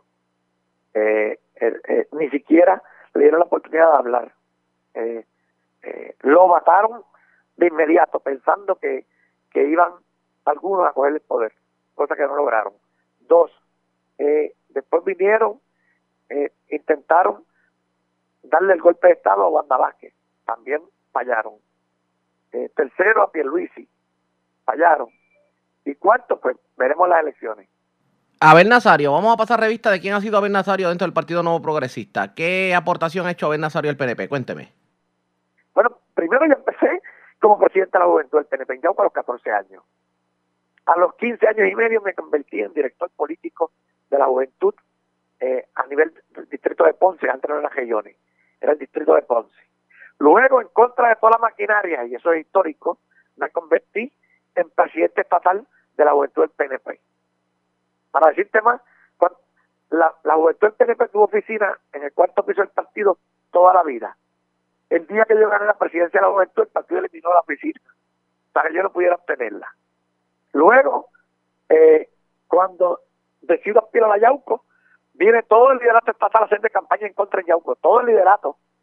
Yo no tenía ni un presidente de barrio y logré ganar 4.000 a 500, una pela. Y me convertí en el alcalde de Yauco y presidente del partido. Ese mismo año, en el año 2001, el presidente del partido, Carlos Pesquera, me pide que sea el director político del distrito de Ponce y eh, eh, fui director político por 12 años, llevando alcaldes, ganamos a Laja por primera vez, recobramos Guánica, recobramos Adjunta, recobramos Ponce, ¿eh? recobramos Lares. ¿eh? La, pasa es que algunos se olvidan. Y Abel Nazario tuvo un papel protagónico en todas esas campañas políticas. Luego de eso, de 10 años de servicio, me postulo eh, como eh, candidato a vicepresidente del partido. Con, siendo Pierluisi presidente, toda la estructura en contra, me cambiaron la lista, eso ya todo el mundo sabe la historia, y con así con todo prevalecí como vicepresidente del partido. Y luego, cuando me postulo para senador, eh, sale todo el equipo de Tommy, excepto yo, excepto Naida, Nelson y yo. Así que también prevalecí allí a nivel de por acumulación. La compañera Margarita Nolasco Civil prevalecimos. Ella ya era senadora, yo no lo era. Eh, y yo gané con la base política. Y luego de eso, el gobernador Rosselló me nombra subsecretario del partido eh, para atender a la base política. Y los dos años como subsecretario estuve todo el tiempo atendiendo esa base política y dándole cariño aún en medio de la situación crítica que vivió el gobierno y el abandono del liderato del partido de esa base política. Así que esa ha sido mi trayectoria siempre de lucha. Hay que ver qué va a ocurrir de ahora en adelante al pueblo que usted le dice en la tarde de hoy. Bueno, que, que primero agradezco su confianza. Segundo, que a ellos a los que les corresponde decidir siempre y que yo acato siempre las decisiones del pueblo. A veces cuando son positivas y a veces cuando no lo son. Eh, y que me pongo disponible para seguir sirviéndolo de diferentes posiciones y si al final del camino no es desde una posición política la que el pueblo me tiene, pues me, me tendrán como un militante, como un obrero más del pueblo al servicio de las causas más justas. Eso es lo que siempre he hecho y es lo que haré hasta la muerte. Bueno, vamos a ver qué ocurre. Eh, senador, gracias por haber compartido con nosotros. Buenas tardes. Siempre a tu orden, hermano. Como siempre, el senador Abel Nazario, ya ustedes escucharon. Así las cosas, el senador dice que entre el 15 y el 20 hará un anuncio sobre hacia dónde se moverá. Dice que va a hablar con la base del Partido Nuevo Progresista y califica como injusto el que simplemente no le permitan aspirar bajo la sombrilla del Partido Nuevo Progresista. ¿Qué ha ocurrido? Ustedes pendientes a la red informativa. Presentamos las condiciones del tiempo para hoy. Y vamos de inmediato al informe sobre las condiciones del tiempo. Una onda tropical débil va a continuar moviéndose a través de las aguas del Caribe hoy. Va a causar aguaceros aislados a dispersos sobre el este de Puerto Rico y sobre el oeste en la tarde. Claro está, obviamente esta época del año tiende a ser una bastante lluviosa para el oeste de Puerto Rico a raíz del calor diurno y los efectos locales, las lluvias que se provocan, pero obviamente se van a complicar más con esta onda tropical débil. Esto pudiera resultar en inundaciones urbanas y de pequeños riachuelos, al igual que acumulación de agua en las carreteras. Las temperaturas de hoy han estado en los 80 grados y se esperan temperaturas frías en el transcurso de la noche. En cuanto al oleaje se refiere, se espera oleaje de hasta 5 pies con vientos de hasta 15 nudos y existe un riesgo moderado de corrientes marinas para las costas norte de Puerto Rico y de Culebra. La red le informa. Señores, regresamos a la red le informa. Somos el noticiero estelar de la red informativa edición de hoy miércoles. Gracias por compartir con nosotros. Bueno, señores, esto es un ejemplo de cómo las comunidades se empoderan y tratan de resolver los problemas. Y por ejemplo, la comunidad de Cayuco en Caguán en Utuado, pues tuvo que ponerse, digamos, el cinturón para tratar de resolver las situaciones por su cuenta, sobre todo la gran problemática que hay en Utuado de carreteras eh, cerradas, intransitables, con derrumbes desde María. Y sobre el particular, hoy Edwin El Canito López de Éxitos 1530, la red informativa en la zona central, tuvo la oportunidad de hablar con Antonio Albarrán, quien es líder comunitario, y habló sobre precisamente estos trabajos de limpieza en la carretera del sector Cayuco en Caguana, que no le ha quedado más remedio a la comunidad de meterle mano porque se cansaron de esperar del gobierno. En entrevista con Edwin El Canito López, escuchemos a Antonio Albarrán. Pues mira, sí, este, no, nos formamos hace aproximadamente cinco meses. Eh, estamos eh, formados ya como tal. ¿Y cómo, cómo surge la, la iniciativa de, de, crear este grupo? Pues mira, este, hace aproximadamente como, como seis meses, eh, este, pues mi hijo va a la cancha y, y entonces pues pone su bulto y tiene una bocinita y entonces la coloca al lado de una columna de la cancha y entonces eh, este, cuando regresa a mi casa eh, llega con un montón de picadas este, y cuando lo revisamos bien, mi esposa y yo, eh, se encuentra lleno de, de piojillo de paloma, eh, estaba totalmente picado. Y entonces pues ahí él este, lo bañamos, tuvimos que bañar afuera de la casa. Y entonces pues ahí eso me motivó eh, para, para mejorar nuestra, nuestra comunidad, porque realmente nosotros no nos merecemos este, vivir en esas condiciones. ¿Cómo hiciste, verdad, para, para convocar a las personas a que se unieran a ti, a que te ayudaran en esa idea que tuviste? Pues mira, este, desde un principio eh, mi esposa eh, me, me, llevaba diciendo, vamos a hacer algo, vamos a, a, limpiar la cancha, vamos a limpiar el parque. Entonces, eh, pues ahí entonces, pues mi suegra siempre ha sido bien positiva con nosotros y entonces, este, y siempre nos ha apoyado. entonces, pues, uno mi, a mi cuñada, y entonces empezamos cuatro, eh, se une mi hijo, cinco, y ahí seguimos. Y entonces sacamos un día y empezamos a, a, a buscar gente, empezamos a buscar gente de la comunidad.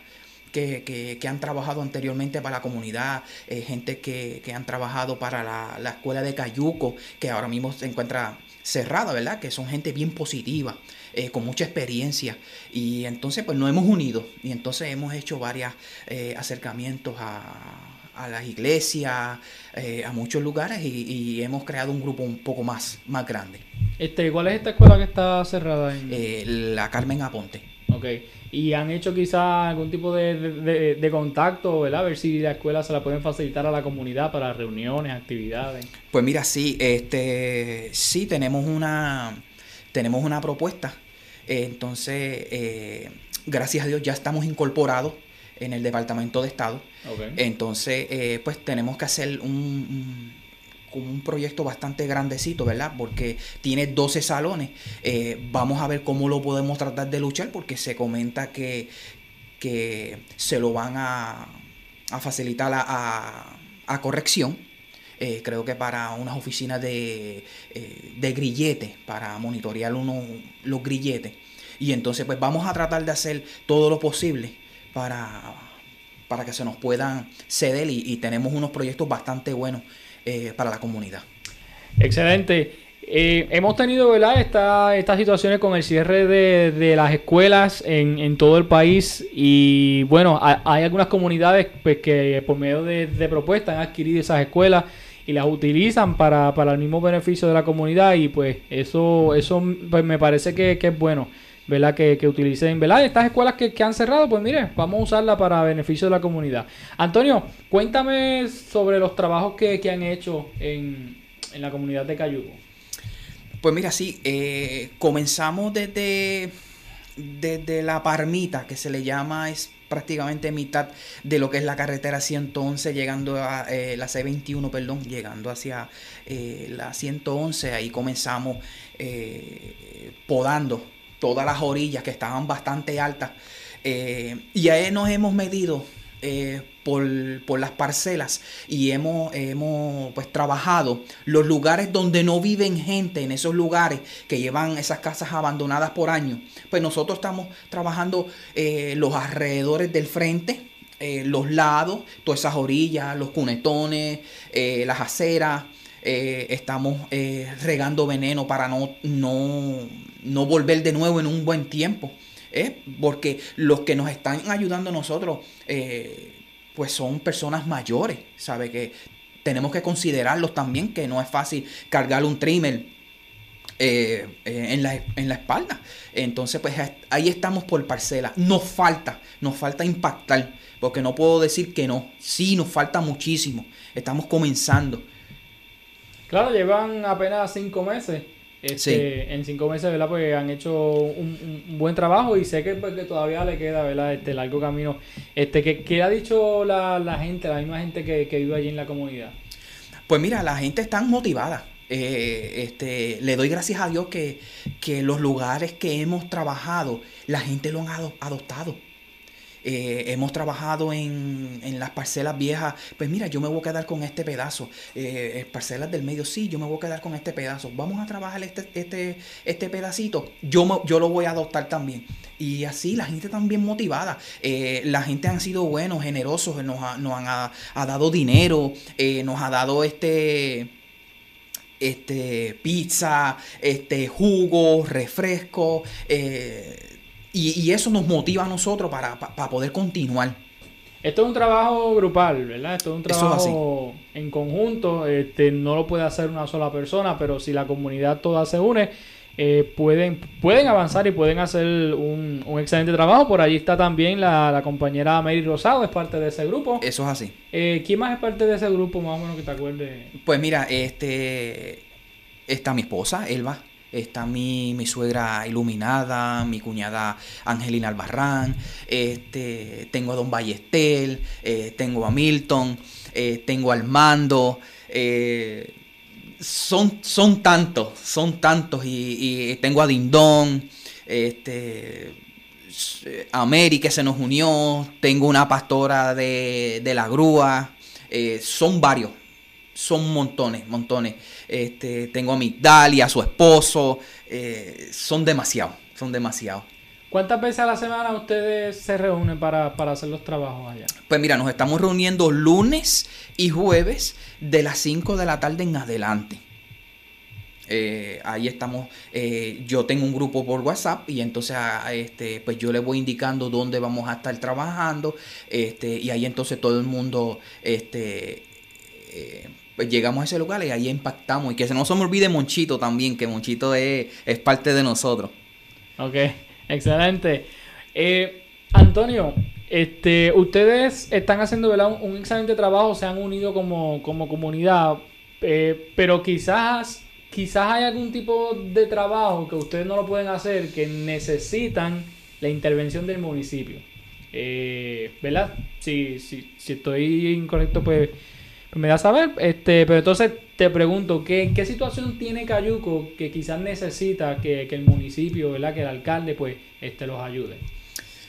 Pues mira, Canito, este, nosotros hicimos una reunión, eh, si no estoy muy seguro, creo que el 19 del mes pasado, eh, y yo le hice el acercamiento al alcalde. Entonces, pues el alcalde se nos ofreció, porque queremos impactar el recogido de escombros que tiene Cayuco. Okay. ¿Sabe? Ahí es bien fuerte. Eh, él, se nos, él se comprometió con nosotros. So que ahí queremos impactar profundamente. Ahí este, pues estoy esperando que él me dé una fecha para ese recogido de escombros. La comunidad se va a unir, lo va a ayudar eh, para, tratar de, que si se puede en un día o sacar unos, unos cuantos días para poder entonces impactar lo del recogido de escombros. Eh, le he hablado de, eh, del parque. y, gracias a, Papito Dios, ¿verdad? Siempre pone ángeles en el camino. Y, y este caballero de ángeles, Don Che, eh, se ofreció y, esperemos en Dios, ¿verdad? Que eso, eso, ese día 14 de diciembre, ¿verdad? No llueva. Entonces eh, vamos a comenzar este, trabajando una área que tiene el parque de Cayuco eh, para poder sacar ese bache que tiene acumulado que lleva por años para que, para que los camiones de, de recreación y deportes que puedan entrar y poner la, la, iluminación, arreglarlo para poder utilizar ese parque como tal, porque ese parque ya lleva años abandonado. En cuanto a los escombros, ¿ustedes tienen un lugar designado para eso o es que la misma gente los ha estado depositando ahí? No, no, ahora mismo pues no, no hay nada en, los alrededores.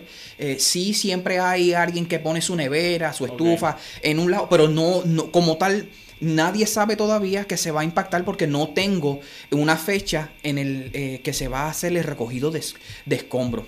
que eso sí se va, a, se va a anunciar con anticipación para que la gente esté preparada. Nosotros vamos a ir, yo me voy a comprometer a ir casa por casa para que la gente ya tengan el conocimiento, ¿verdad? Que se va a hacer ese recogido de escombros. Le vamos a pedir a la, a la, a la comunidad, ¿verdad? De que de que si ese día se va a utilizar para sacar esos escombros, por favor, mire, no, no cuando se vaya nuevamente el tro, no vuelva y saque. Se, quiere que eh, evitar eso, o sea, que si todo lo que usted vaya a sacar, sáquelo ese día. Nosotros como comunidad lo vamos a ayudar. Nuestro grupo, mi grupo, nos vamos a ayudar, nos vamos a unir y vamos a ayudar. Excelente, así que amigos, este es el grupo Unidos por nuestra comunidad Cayuco. Eh, que están haciendo una excelente labor, apenas llevan cinco meses, pero se han unido con el deseo de, ayudar en la comunidad, de, trabajar ¿verdad? lo que es la limpieza, de, pues de mantener bonita la, comunidad de Cayuco. Eh, ¿Tienen algún, verdad? Este, ¿Cuáles son los, próximos planes que tienen ahora mismo? Eh, ¿Tienen algún trabajo ya en, en, mente que quieren hacer? Pues mira, sí, Ganito, este, el día 7 de diciembre la comunidad, ¿verdad? Quiero que, que, que a través ¿verdad? De, la, de, esta emisora, ¿verdad? La gente se unan. Eh, yo solamente lo que le estoy pidiendo a, a la gente. Son 60 minutos porque lo que trabajamos son de 5 a 6, quizás de, hasta las 6 y cuarto de la tarde, ¿verdad? Nosotros lo que necesitamos son, son manos que nos puedan ayudar. Mire, si usted no puede, eh, porque usted tiene una condición en sus manos, en su espalda, en sus hombros, pues mire, si usted pasa por allí y usted quiere aportar económicamente para comprar veneno, para comprar hilo, para comprar agua, para comprar este, eh, los accesorios que nosotros utilizamos, guantes, ¿verdad? Este, pues mira, bien agradecido, nosotros vamos a estar con ustedes, ¿verdad? Eh, lo que queremos es que ustedes se unan con nosotros. Este, y ahora mismo, el día 7, eh, nosotros queremos este, impactar eh, lo que falta de, lo que es Cerro Gordo, el corte camino, llegando al, al, puente de la 10. Pues el día 7, a las 7 de la noche, 7 eh, de la mañana, perdón, pues nosotros vamos a estar tempranito impactando, ¿verdad? Y todo aquel que mire que si usted pasa y, usted quiere ofrecerle este... Eh, algo económicamente o este agua, jugo, pues mira, nosotros vamos a estar bien agradecidos, ¿verdad? Y, y que tengan paciencia, ¿verdad? Porque ese camino es, muy estrecho y, este, vamos a estar trabajando, ¿verdad? Que tengan conciencia que nosotros vamos a estar allí trabajando y que, estén pendientes que, que vamos a hacer esa labor. Eh, el día 14 que se va a trabajar con lo de arreglar el parque en la parte en la parte lateral al final del parque pues se va a estar trabajando este, sacando ese, ese relleno que lleva años, que posiblemente se pueda sacar a casi hasta un pie y luego pues se, buscará relleno para, eh, para arreglarlo. Queremos arreglar las luces. Eh, necesitamos gente que nos ayuden a terminar de pintar el la cancha. Este, yo tengo un proyecto que se va a tratar de hacer, que, que yo quiero tratar de cerrar la cancha de Cayuco. Eh, por en caso de que no, no me puedan dar eh, la escuela de Cayuco, pero en caso de que la podamos cerrar, pues utilizar esa cancha como, como tipo refugio o, este para que, por ejemplo, que Dios quiera que no pase un huracán, pues podamos, que los militares puedan llegar, ahí pueden depositar el agua, los alimentos, pueden llegar los médicos.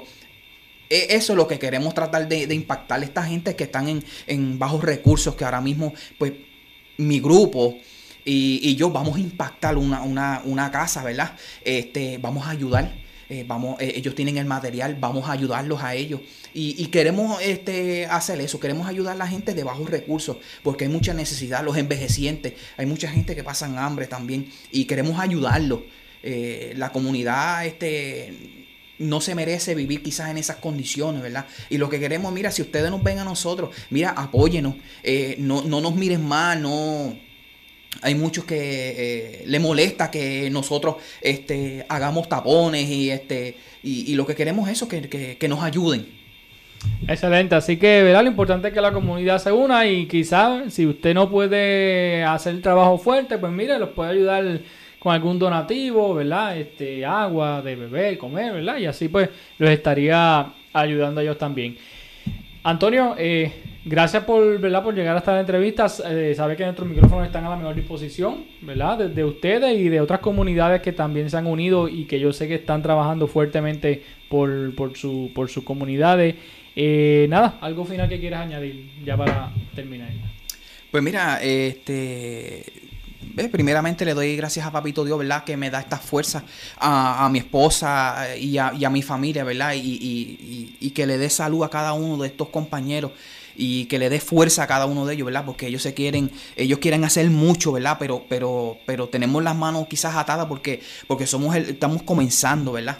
Este, y, y queremos, ¿verdad? Que pues, que todo eso que el alcalde nos ofreció, y que se comprometió con nosotros, ¿verdad? Que podamos, que podamos hacer la diferencia, ¿verdad?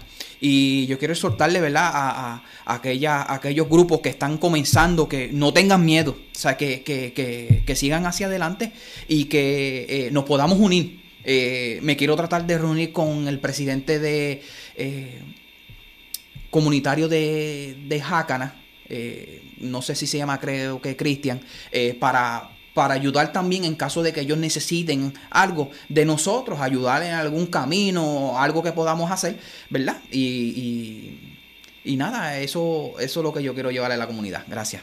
Excelente. Y aquellos grupos que, que quizás llevan un poco más de, tiempo, pues quizás pueden ayudarlos a, a, los que están comenzando, pues, pueden ayudarlos pues con, con su experiencia, ¿verdad? Con, con, los consejos, con la experiencia que han tenido, pues los pueden ayudar a los grupos que están empezando. Exacto, exacto. Yo le quiero soltar, creo que a, a Valentín, creo que es de Mamelle. Eh, me gustaría, ¿verdad?, eh, tratar de reunirme con él eh, porque ha comenzado un proyecto maravilloso, ¿verdad? Y, me puede dar sus consejos y cómo adquirir este placas solares, cómo adquirir una cosa, cómo adquirir otra cosa, cómo solicitar, eh, cómo hacerle unas propuestas para, que me puedan eh, ayudar a, la comunidad, ¿verdad? Y eso me va a servir de mucha experiencia y, y yo, yo lo haré nuevamente para otros que quieran comenzar para una comunidad y estamos unirnos, para unirnos. Bueno, ya ustedes escucharon. La pregunta es, ¿llegará la ayuda que necesitan las comunidades? Ustedes pendientes a la red informativa. La red le informa. Nos vamos a una pausa. Regresamos con más en esta edición de hoy, miércoles, del Noticiero Estelar de la red informativa.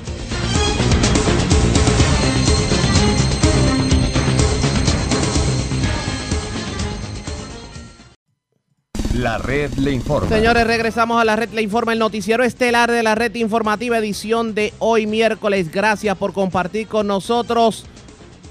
Señores, la activista puertorriqueña Nina Dross fue puesta en libertad y llegó a Puerto Rico, de hecho. La ex convicta federal, pues, estuvo encarcelada luego de que se utiliza, de que, pues, fuera arrestada aparentemente vandalizando propiedad en la Milla de Oro en medio de las manifestaciones del primero de mayo.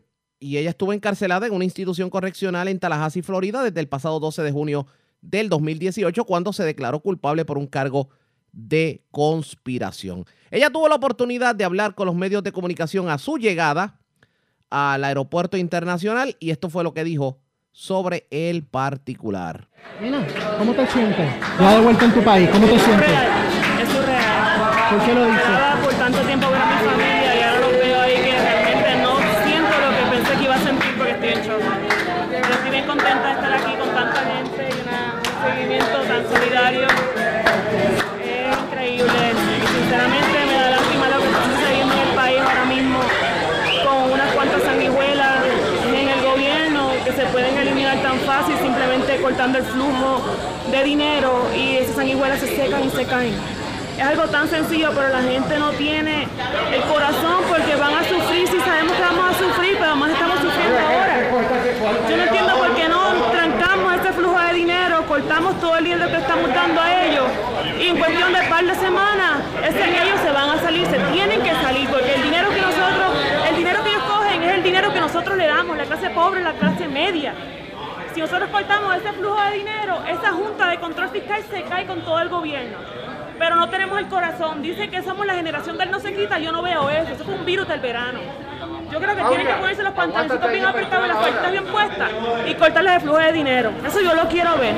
Yo los reto a todos ustedes a comenzar un par nacional esta noche indefinido a ver qué pasa.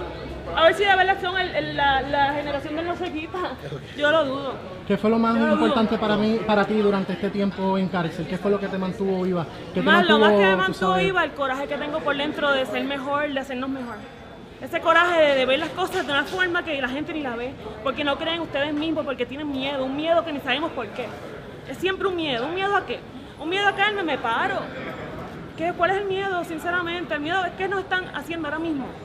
Están- Nos, están- nos estamos destruyendo, porque somos unos cobardes. Y no me gustaría ver eso, sinceramente. Esto es mi Puerto Rico, esto no es cuestión de partido, esto no es cuestión de rojos, de azules, de verdes, porque yo soy partido Puerto Rico. Yo soy partido mi generación, mi gente. Pero no sé qué está pasando con, con la gente. Muchas gracias a todos. Bienvenida, Nina. Esas fueron las declaraciones de Nina Dross, cortesía de Noticel. Eso fue lo que dijo. Y dice que aquí se dijo mucho de que éramos la generación del no se quita, pero que ella entiende que eso fue un virus del verano y que ya todo el mundo enganchó los guantes y está haciendo un llamado a la militancia. ¿Qué va a ocurrir? Ustedes pendientes a la red informativa de Puerto Rico, así las cosas, Nina Dross ya está en la libre comunidad. Vamos a cambiar de tema, señores. Los alcaldes están sumamente molestos con el gobierno central y debido a que el Estado ha ido renunciando a sus responsabilidades, los municipios cada vez cuentan con menos recursos. Esto lo dice nada más y nada menos que el alcalde de Sidra, Javier Carrasquillo. eh, reconociendo la responsabilidad que ellos tienen como junta, pero buscando lograr que, en- que entiendan también cómo los esfuerzos que hacemos los municipios y los, entes locales para el desarrollo de nuestras ciudades y eh, la prestación de los servicios esenciales, ¿verdad?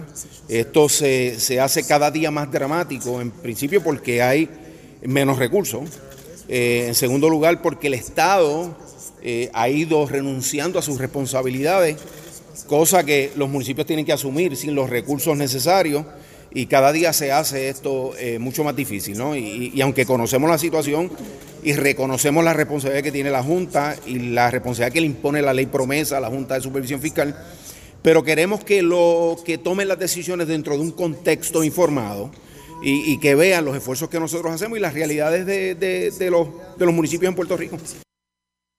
Eso fue lo que dijo Javier Carrasquillo y eso lo dijo en medio de una reunión que sostuvo con la Junta de Control Fiscal. Entregaron su plan fiscal a Natalie Yaresco y a José Carrión III. Esto fue lo que ocurrió. Hemos estado trabajando con la Junta de Supervisión Fiscal, aquellos municipios que estamos dentro del plan piloto, trabajando en nuestros planes fiscales. Recientemente recibimos un requerimiento de información para completar eh, eh, nuestro, la, la evaluación del plan fiscal. Los planes fiscales, por lo menos los que yo he podido observar, eh, en el caso de SIGRA particular, es un plan pensado, es un plan con una... Sí, sí, bueno, nosotros presentamos un plan fiscal, no ha sido todavía certificado, pero el plan fiscal contiene una serie de iniciativas que son pensadas, o sea, no estamos hablando y, y hacer un esfuerzo genuino, eh, eh, ¿verdad? Y fundamentado en tres esfuerzos particularmente. Número uno, reducción de costos, continuar reduciendo los costos, ¿verdad? Ser responsable fiscalmente. Número dos, es buscar la forma de aumentar nuestra, nuestros recaudos de contribución, ya sea aumentando la, la- la- la recaudación de los ingresos, ¿verdad? Aumentar la cobrabilidad buscar maneras, obviamente estamos descansando sobre el plan fiscal que el CRIM ha presentado y las iniciativas que se han presentado, que como ustedes saben, ha dado buenos resultados, hemos ido aumentando los recaudos eh, gradualmente. Y la tercera eh, y el tercer elemento que es importante, el desarrollo económico. Sin desarrollo económico, obviamente, no vamos a salir del, no vamos a salir del hoyo. Ahora bien, el desarrollo económico de los municipios está superditado a los planes del Estado y a, las acciones del Estado. Eh, como te digo, nosotros tenemos una serie de limitaciones eh, desde, el punto de vista jurídico, ¿verdad? De, de, que no tenemos, tenemos un campo de acción limitado. El Estado tiene que reenfocar sus acciones dirigidas a fortalecer el desarrollo económico de los municipios. Por ejemplo, nosotros hemos estado reclamando desde 1990 y uno de los asuntos que vamos a, a plantearle hoy a la Junta de Supervisión Fiscal y que está contenido en nuestro plan fiscal como uno, como una, como una de, de los elementos para, para futuro desarrollo, es el desarrollo del conector.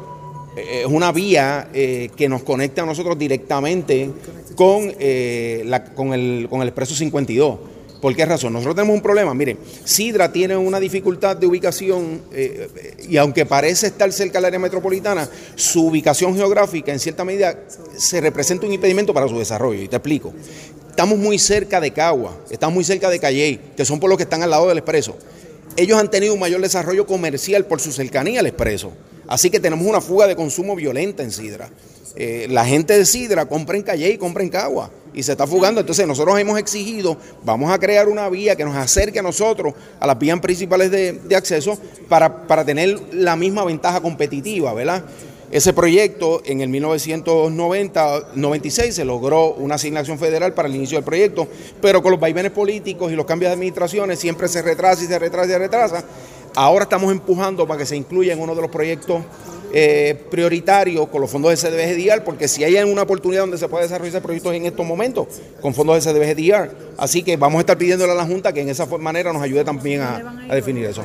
Eh, mira, vamos a ir esto, luego de tener un intercambio con comerciantes, industriales y demás, luego vamos a visitar una empresa que es un ejemplo que yo le quiero traer a Yaresco, de cómo eh, la agilidad del ente local es efectiva en el desarrollo económico. Nosotros cogemos un local que era de Prisco, que estuvo cerrado por mucho tiempo, Insistimos a Prisco que nos lo rentara, se lo rentó al municipio y meses después nosotros teníamos una fábrica allí esto, trabajando, una manufacturera. Esa es una empresa que está aquí que construye uniformes militares, que es de, la industria de la aguja. Es una industria tal vez con, un salario esto promedio, pero, emplea gente, fomenta el desarrollo económico. ¿Y cómo se logró eso? Se logró porque el municipio facilitó el proceso. Eh, y estamos pidiendo hacer lo mismo con otros locales, pero Prisco es una mole que no se mueve. Claro está, estas declaraciones se hicieron en medio de, obviamente, de esta reunión y la presidenta de la Junta de Control Fiscal tuvo la oportunidad de hablar sobre el particular y dice Natalie Yaresco que el gobierno, pues, ha estado tomando, digamos, decisiones a escondidas. Esas fueron las expresiones que hiciera Natalie Yaresco. Y dice Natalie Yaresco que, que hay un sinnúmero de proyectos que no debieron haber sido aprobados. Y vamos a escuchar precisamente lo que tiene que ver con, con las declaraciones que diera Natalie Yaresco, en donde insiste en que algo el gobierno no hizo bien. Esto fue lo que dijo. At one in the morning, and no one knows what they are and what they mean and what the effect is. And given we are in the world of promesa, the laws have to be consistent with the fiscal plan. So, first, the issue was process, urging everyone to do a more thorough legislative process. Open, transparent, democratic discussion. And the second was to discuss each of the laws that was adopted to the extent that we have analyzed them and seen that they are consistent or inconsistent with the fiscal plan and potentially need more evaluation. Declaraciones de Natalie Yaresco. Vamos a ver si el gobierno de alguna manera toma en consideración lo que dijo la, la directora ejecutiva de la Junta. Eso está por verse. Ustedes pendientes a la red informativa de Puerto Rico. Señores, Vamos a otro tema. Tenemos que hablar de la gobernadora Wanda Vázquez porque, señores, la gobernadora Wanda Vázquez reaccionó a lo que ha sido la controversia en cuanto a, a simplemente los cruceros que no van a llegar a Puerto Rico. Ella se mostró sorprendida, aunque hay quien asegura que en efecto ella tenía conocimiento de lo que estaba ocurriendo. ¿Cuáles fueron sus expresiones? Esto fue lo que dijo verdaderamente nos ha sorprendido, ¿verdad? La carta de Royal porque eh, en la reunión que hubo en el mes de octubre, les solicitamos a ellos qué recomendaciones ellos querían ¿verdad? que fueran considerados dentro de la APP, eh, a pesar de que ellos no estaban dentro de la APP porque ellos eh, tuvieron la oportunidad también de participar. Así que nos sorprendió la carta. De todas maneras, el diálogo está abierto, así que lo que hicimos fue que le instruí al, al secretario interino de Puerto para que pueda cursarle una comunicación y que vengan a Puerto Rico, que nos reunamos y continuemos el diálogo. Pero no es, o sea, no sabe si les consta que es que no quieren la persona, eh, la compañía que se escogió para administrar el proceso. Bueno, lo que pasa es que como trascendió esta mañana en los medios, eh, aparentemente ellos eh, han tenido esta actitud ante esta misma compañía en otros puertos. Entonces, eh, estas compañías tienen unas preferencias en algunos puertos en Puerto Rico. O sea que si hay un barco en ese puerto donde viene Carnival, hay que sacar ese barco porque ellos tienen una preferencia. Así que probablemente eh, tienen algún cuestionamiento con relación a eso. Son acuerdos que, que, que están como hasta el 2040. O sea, eh, y yo creo que es la oportunidad de que ellos vengan a Puerto Rico y que dialoguen, que es lo que ellos... Eh, peticionan cuáles son sus recomendaciones. El diálogo ha estado hablado todo, abierto todo el tiempo. Esa ha sido la política pública. Así que me sorprende la carta de buena verdad sin haber notificado a nadie, pero los vamos a traer a la mesa para que digan sus recomendaciones. Así las cosas hay que ver qué va a ocurrir con los cruceros. Ustedes pendientes a la red informativa de Puerto Rico. La red le informa. A la pausa regresamos a la parte final del noticiero estelar de la red informativa.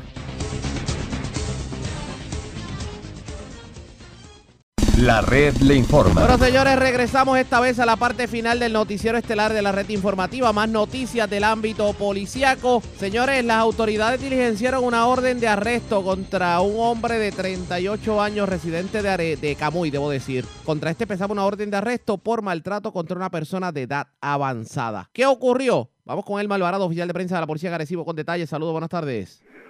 Sí, buenas tardes. Señores, de la noche de ayer, en los agentes de la División de Arrestos y Allanamiento del Cuerpo de Investigaciones Criminales del área de Arecibo diligenciaron una orden de arresto en la avenida Hostos, en el pueblo de Arecibo.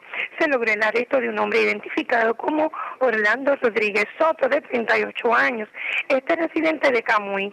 Contra este pesaba una orden de arresto por maltrato contra persona de edad avanzada, con una fianza de 25 mil dólares, expedida por la juez Denises Irizarry Pintor del Tribunal de Arecibo. Este fue llevado ante la presencia del juez Rafael Lugo Morales del Tribunal de Arecibo, quien ordenó su ingreso en la cárcel de Bayamón al no prestar la fianza impuesta. La vista preliminar fue pautada para el 3 de diciembre del año en curso. Los hechos se remontan para la fecha del 24 de noviembre, en horas de la, de la mañana, en la carretera 456, Barrio Puerto, en Camuy, donde el imputado amenazó de muerte a su madre de 62 años en su residencia.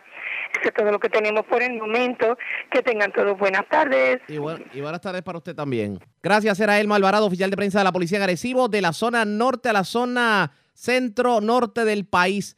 Delincuentes escalaron una estación de gasolina en Corozal, se llevaron dinero producto de las ventas del día y también de una máquina de ATM en el lugar. Vamos con Yaritza Acevedo, oficial de prensa de la policía en Bayamón, con detalles. Saludos, buenas tardes.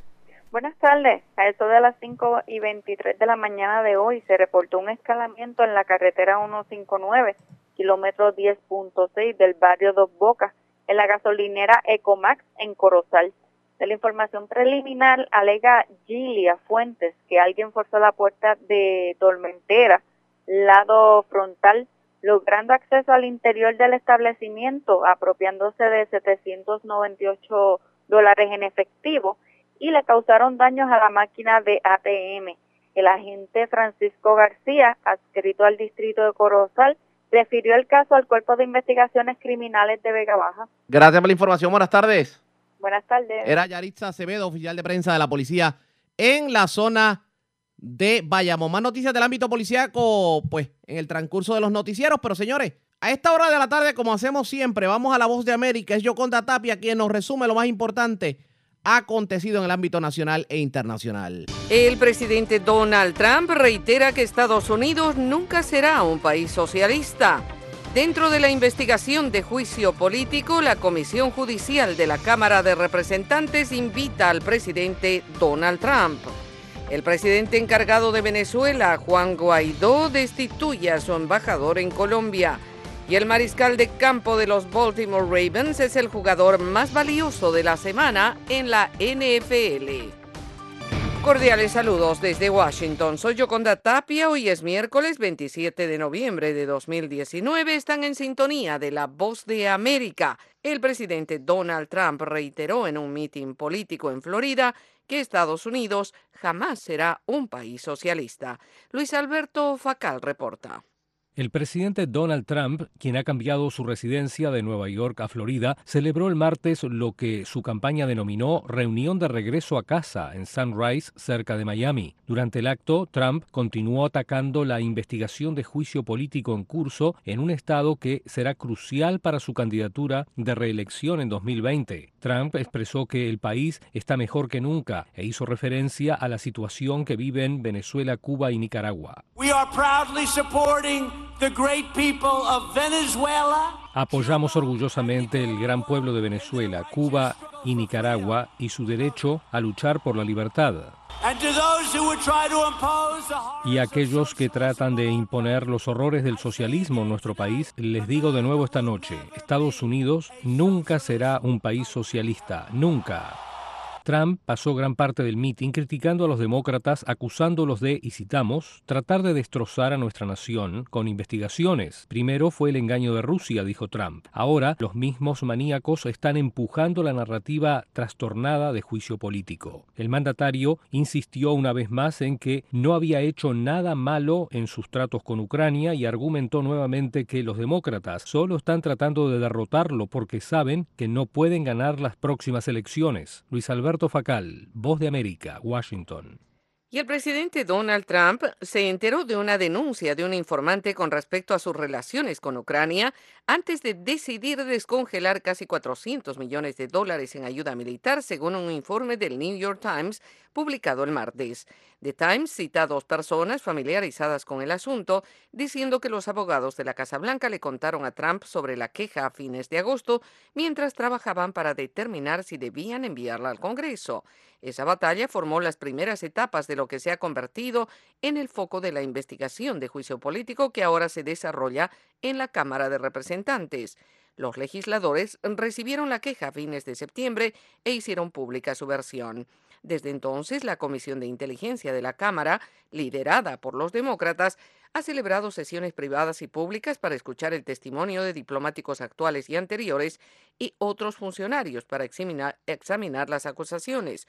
La Comisión Judicial de la Cámara, que decidirá si enviará artículos de juicio político a toda la Cámara para su votación, anunció que celebrará su primera audiencia el 4 de diciembre e invitó al presidente Trump a asistir.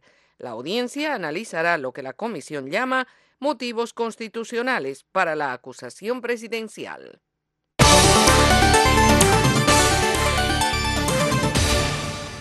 El secretario estadounidense de Estado Mike Pompeo se niega a descartar acusaciones de que Ucrania fue responsable de interferir en las elecciones presidenciales de 2016 en Estados Unidos, a pesar de los repetidos hallazgos de las agencias de inteligencia estadounidenses que culpan a Rusia.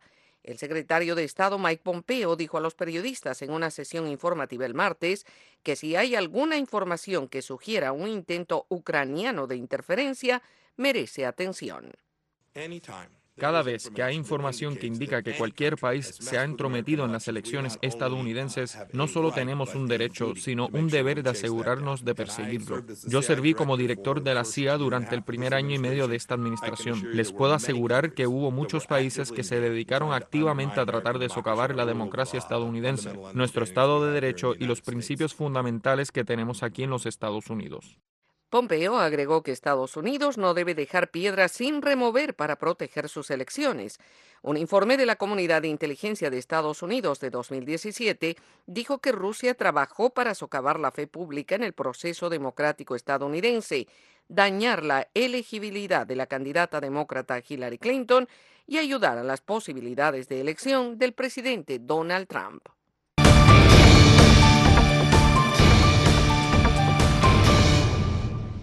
Un juez eh, federal otorgó este martes una medida cautelar que bloquea la entrada en vigencia de un decreto de gobierno del presidente Donald Trump que requeriría que los inmigrantes demostraran que cuentan con un seguro de salud para obtener una visa.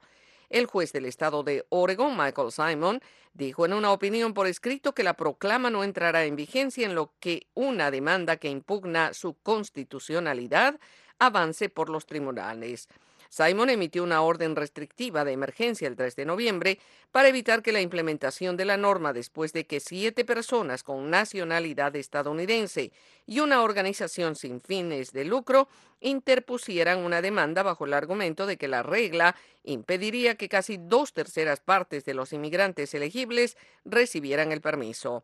El decreto que firmó Trump en octubre aplica a las personas que aspiran a una visa de inmigrante desde el extranjero y no a aquellas que ya se encuentran dentro del país.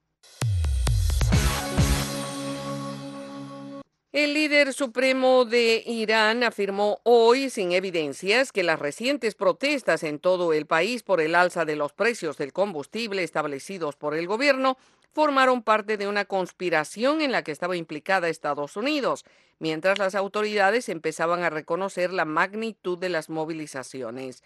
El ayatolá Ali Khamenei hizo el comentario durante un discurso ante miembros de la Fuerza Basij, un cuerpo de voluntarios de la Guardia Revolucionaria que ayudó a sofocar las protestas. Por otra parte, un legislador fue citado diciendo que las autoridades arrestaron a más de 7.000 personas durante las movilizaciones y un funcionario de seguridad afirmó que los manifestantes intentaron tomar la televisora estatal iraní. Por el momento, Teherán no ha ofrecido ninguna estadística sobre el número de heridos, detenciones o fallecidos en las protestas y la posterior represión tras la subida en el precio de los combustibles el 15 de noviembre. Según Amnistía Internacional, la violencia habría causado al menos 143 muertes, una cifra que las autoridades iraníes rechazan sin ofrecer pruebas que respalden esas afirmaciones. El presidente Donald Trump anticipa que Estados Unidos evalúa un importante paso contra los cárteles de droga en México. Tony Cano en el informe. El presidente Donald Trump dijo que designará a los cárteles mexicanos de la droga como terroristas por su papel en el tráfico de drogas y personas. Serán designados. He estado trabajando en esto durante los últimos 90 días. Saben, la designación no es tan fácil. Se tiene que pasar por un proceso y estamos bien metidos en ese proceso. Así dijo Trump en una entrevista divulgada este martes. El canciller mexicano Marcelo Ebrard dijo el lunes que no esperaba que Estados Unidos hiciera tal cosa. Tony Cano, Voz de América, Washington.